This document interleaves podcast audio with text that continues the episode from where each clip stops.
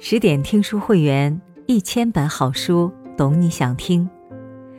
晚上好，我是素年锦时。今天我们来讲一书的故事，作者是知识咸鱼登登。如果你喜欢今天的文章，请在文末点一个再看。接下来一起来听散文《爱情故事》里，一书曾与好友相聚，朋友问他。何时在炮制一则俊男靓女爱情故事？不仅豪华，衣着瑰丽。那时，一书已至中年，闻言沉默。写了半生爱情故事，他希望读者能减少憧憬，关注爱情之外生活里的其他事宜。他想起从前常写的旖旎语句，诸如“一姿一亮相”。真正目如寒星，肤若凝脂。衬着一件宝蓝丝绒长裙，同项圈上的大颗麦花蓝宝石相辉映。一书心内暗叹：“你不觉得好笑？我现在觉得。”翻拍一书似乎是近几年影视界的热潮。上周《流金岁月》完结，蒋南孙与王永正终成眷属，创立新公司。朱锁锁带着女儿北上闯荡，故事落幕。《流金岁月》改编自一书原作，讲的是两个家世与性格截然不同的女孩共同成长，从青涩逐渐蜕变成熟，成为患难与共的多年好友。刘诗诗气质温婉，倪妮美艳动人。看过原著的书粉们却觉得，全然不是一书女郎那个味儿。一个有趣的现象，无论评价如何，只要一书的书改编成影视剧，永远不缺乏关注。二零一七年，电视剧《我的前半生》上映，豆瓣评分勉强及格。女主角罗子君穿红戴绿，与原著截然不同，集合了出轨、第三者、主妇成长等元素。收视率却创下了同类型都市剧纪录。眼看前半生先火了，《喜宝》和《流金岁月》等一书名作也被搬到银幕上。《喜宝》的豆瓣评分最低只有三点五，《流金岁月》打分最高也仅六点七分。《喜宝》中，续存子的爱来得迅速而古怪。喜宝什么都没做，却得到亿万遗产。流金岁月中最像一书女郎的，只有南孙小姨袁泉。几次翻拍得到了相似评价，失去一书风骨。翻拍一书不容易，或许是影视界的共识。同样是高产的言情作家。和琼瑶接连推出《还珠格格》《情深深雨蒙蒙等经典影视作品不同，一书一生写了两百多本小说，被翻拍的却寥寥无几。一九八五年，导演杨凡翻拍一书作品《玫瑰的故事》，这是香港电影的黄金时代，杨帆又是文艺片导演翘楚，后来导过《美少年之恋》。《游园惊梦》等经典，男主角是未满三十岁的周润发，女主角玫瑰乃一书钦定，二十一岁的张曼玉。任谁来看，这也该是部影史留名的佳作。上映前，杨凡请一书和蔡澜优先观赏。黑暗的试片间里，杨凡听闻一书哭了，还暗暗窃喜。猜他是过于感动而流泪。蔡澜沈笑是为了你把小说改得体无完肤而哭。后来，一书又把《流金岁月》的影视版权也卖给了杨凡。朱锁锁、蒋南孙这对姐妹花由钟楚红、张曼玉扮演，书粉依然不买账。倘若七八十年代的香港，拍不出让人满意的艺术作品，近半个世纪过去，时代文化与背景全然不同的大陆更难做到了。一书的语言特色是用语简洁，用词或华丽或飘逸，还有强烈的女性意识，强调女人要注重事业、自爱自立。做人最要紧的是姿态要好看，要生活的漂亮，需要付出极大忍耐，一不抱怨，二不解释，绝对是个人才。这类语句单独拎出来会被视作金句。但在影视剧里难以还原小说的氛围。距离一书走红已经过去五十年了，在九九六盛行的年代，职业女性们的话题早已从该不该独立变成工作压力太大如何疏解。一书小说中强调的姿态好看，反倒成了对女性的束缚。想看真正的艺术故事，还得回到六七十年代的香港。一书姓倪，是作家倪匡的亲妹妹，兄妹二人一度与金庸老爷子齐名，被称作香港文坛三大奇迹。一书的祖籍虽是浙江宁波，五岁就随家人迁徙到香港。倪匡曾说过。一书在香港长大，他的小说和香港人的脉搏频率相同。一书故事的气质脱离不开香港的城市气质。早年间，一书做过记者，在《明报》写过专栏，还从事过酒店主管、电影杂志编辑、公关主任、政府新闻官，先后又有过三段著名恋情，让他有着敏锐的觉察力。第一篇小说面试，一书才十六岁。某天，他突然告诉倪匡：“二哥，我写了一篇小说。人生中的第一篇小说，谁也不知道他为什么写。年龄虽小，在六七十年代的香港，一书文风灵气逼人，很快有报纸争抢着要刊登他的小说。”有人甚至找到哥哥倪匡这里，请代向一书说：“我们想刊登他的小说，条件只管提出。”倪匡当时不明白，妹妹的爱情小说为什么如此受欢迎。直到十六年后，倪匡才第一次认真看完一书写的《玫瑰的故事》。翻开这本书时，夜色降临。在合上时，却已次日凌晨。同样是作家，倪匡自问：何以小说可以写到如此精彩的地步？在我的作品中，能使读者有这样精彩的感觉吗？玫瑰的故事里，美貌少女黄玫瑰自幼身边追求者众，面貌娇嫩，生于富贵之家，父母老来得女，让她受尽宠爱。故事分别从玫瑰一生遇到的几个男人的视角展开，主角始终是黄玫瑰一人。从他人视角呈现了玫瑰的魅力和她的成长。玫瑰引人瞩目，嫂子苏更生才更像一书欣赏的女性，独立自主，行事果断。当苏更生有过婚史被丈夫发现时，丈夫自认大度，即使知道你结过婚，我也可以原谅你。苏更生掷地有声地反驳他：“我有什么事要你原谅？每个人都有过去，过去也是我的一部分。女朋友不是处女身，要经过你伟大的谅解才能继续做人。女朋友结过婚，还得让你开庭审判过。你以为你是谁？”上世纪七八十年代，艺术界角色宣扬的感情态度，让多少女性拍手称赞。这时的香港经济高速发展，城市繁华，被看作遍地黄金。七十年代初，香港实行九年免费强迫教育，越来越多的女性接受教育，进入职场，并成为公司的中流砥柱。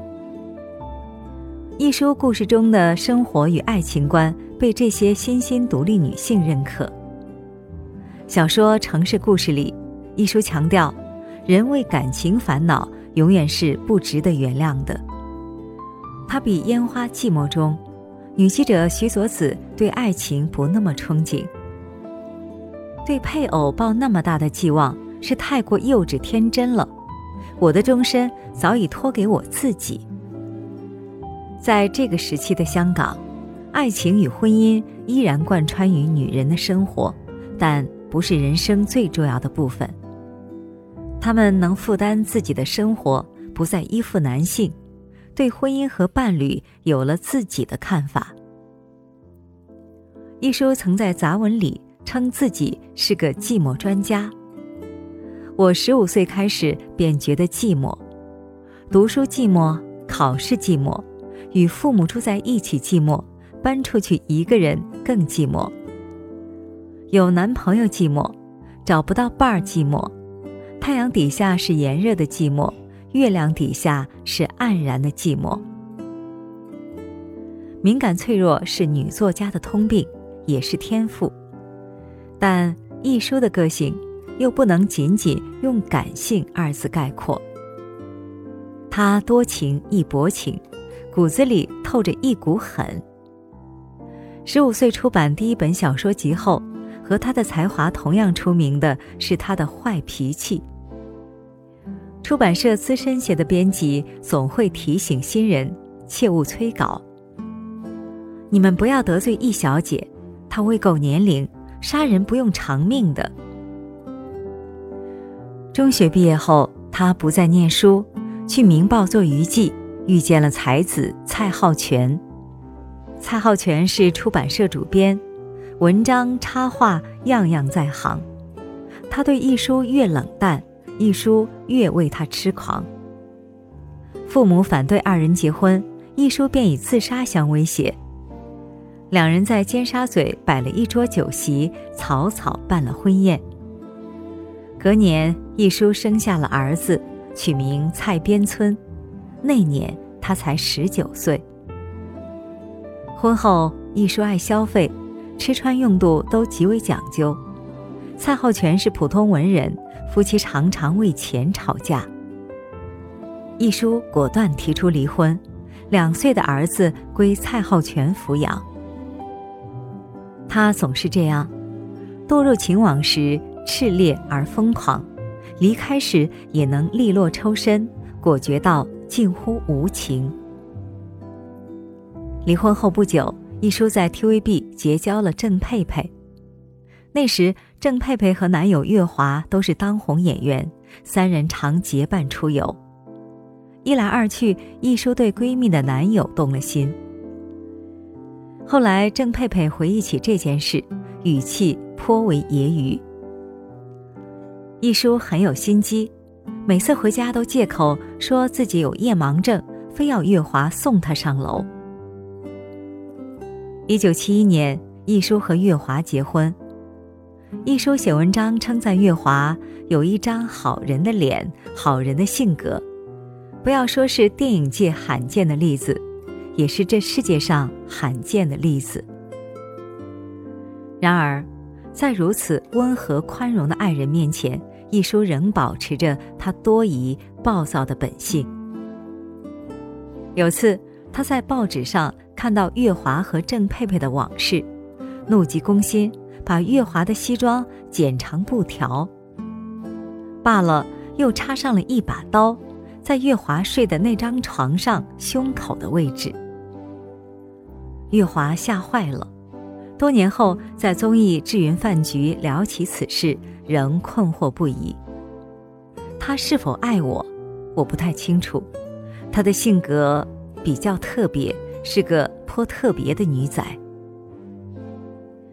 让两人彻底分崩离析的是郑佩佩的一封信。在海外闪婚后，郑佩佩过得并不好。她写信向月华诉苦，一书看到后大怒，将信。公开发表在报纸上。这次月华再也无法忍受，一书伤害了别人的家庭，触碰到了他的底线。他主动提出离婚，一书曾跪地求他原谅，但他没有答应。二十七岁，离了两次婚的一书远赴英国留学。感情的伤痛没有影响他写书的速度，他依旧稳定而高产，施施然把日子安排得井然有序。喜宝中那句经典台词，大抵是他心境的真实写照。我要有很多很多爱，如果没有爱，那就要很多很多钱。如果两件都没有，有健康也是好的。直到四十多岁，一书才通过相亲认识了一个姓梁的港大教授，两人婚后定居加拿大。一书老来得女。每日五点起床写作，只为白天能伴小女儿读书。但她与第一任丈夫所生的儿子蔡边村，却三十多年都未曾得到母亲的垂怜。蔡边村四十四岁时拍了一部纪录片《母亲节》，记录他去寻找母亲的全过程。一书始终对他避而不见。只在微博上贴出一段自己过往短片《妈》里的对话，回应舆论的关注。小宝，相信我，我是爱你的。我怀你的时候是那么年轻，甚至我亲生的母亲叫我去打胎，我不肯，抱着肚子痛哭，我要你生下来。还有一句话，他没有贴出来。你父亲已经浪费了他的前半生，现在你要去浪费他的后半生。人们常说，台湾有琼瑶，香港有亦舒。亦舒每每听到，只觉得跌份儿。琼瑶写的都是给小女生看的，提了都多余。琼瑶热衷于编织玫瑰色的梦，俊男靓女痴缠半生。恋爱大过天，一书却反其道而行之。他告诉女孩们，爱情绚烂，却只是瞬间花火；工作和金钱才是看得见、摸得着的东西。他爱写都市职场大女人，他笔下的女性角色大多身世悲惨、成长坎坷，但是有野心、有欲望、有学历、有教养。拥有男人也比不上的魄力和胆识。有人总结了艺书女郎们的共同点：巴掌脸、长卷发、身段高挑纤细，永远胖不起来，让人看了一眼就如痴如醉。上班穿白衬衫、深色套装和巴黎的鞋子，下班换上卡其裤和平底球鞋。夏天。一身白色的细麻或真丝衣裳。冬天，开司米披肩和裘皮大衣，一定要天然衣料，越难打理越好。除了黑白灰，穿别的颜色都叫罪大恶极，没有品味。住的公寓要靠山面海，有大露台。家是一色全白的。屋里永远有大棚大棚的白色香花，铃兰、茉莉或栀子，明亮的盛开。这套艺术式的精致生活美学，在上世纪八十年代一度成了年轻女孩们的理想生活范本。亦舒本人亦被尊称为师太。除了教读者们分辨有品质的生活，他也教他们独立追求。他强调生活的重要性，无论如何要有职业。一个女子要先凭双手争取生活，才有资格追求快乐、幸福和理想。他冷静地剖析婚姻，结婚与恋爱毫无关系。人们老以为恋爱成熟后便自然而然的结婚，却不知结婚只是一种生活方式，而爱情。完全是另外一回事。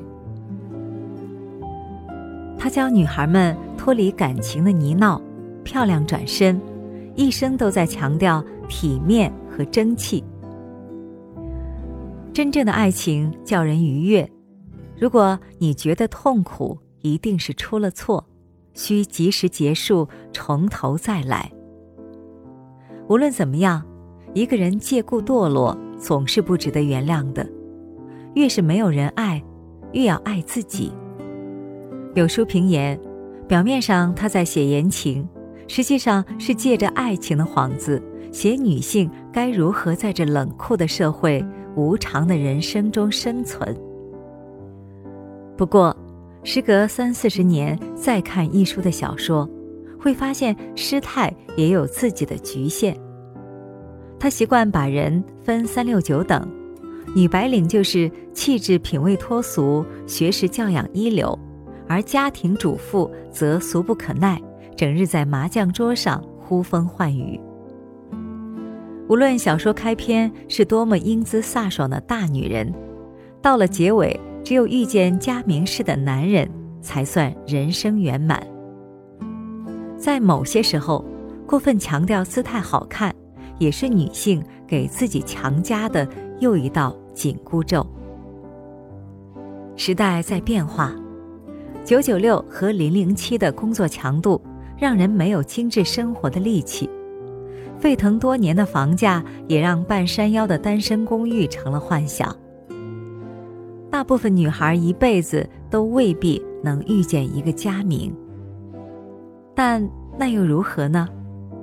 女白领不比家庭主妇显得高级。家庭和婚姻也不再是女性唯一的出路。女孩们不妨活得更自在一点，想哭就哭，想笑就笑，为爱情横冲直撞也头破血流，拥有选择当职场女性的权利，也有享受主妇生活的自由。不必非要富有、精致、事业有成，没有那么矜持和体面，才是热气腾腾的。真实人生。